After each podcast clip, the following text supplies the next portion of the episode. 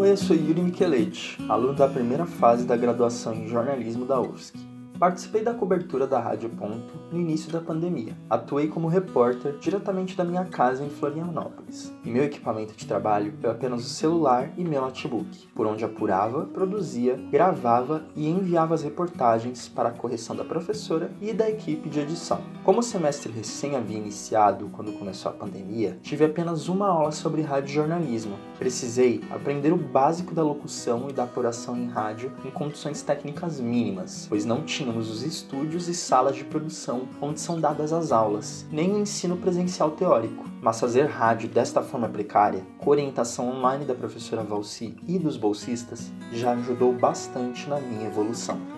Nós, da cobertura, Repórter UFSC no combate ao coronavírus.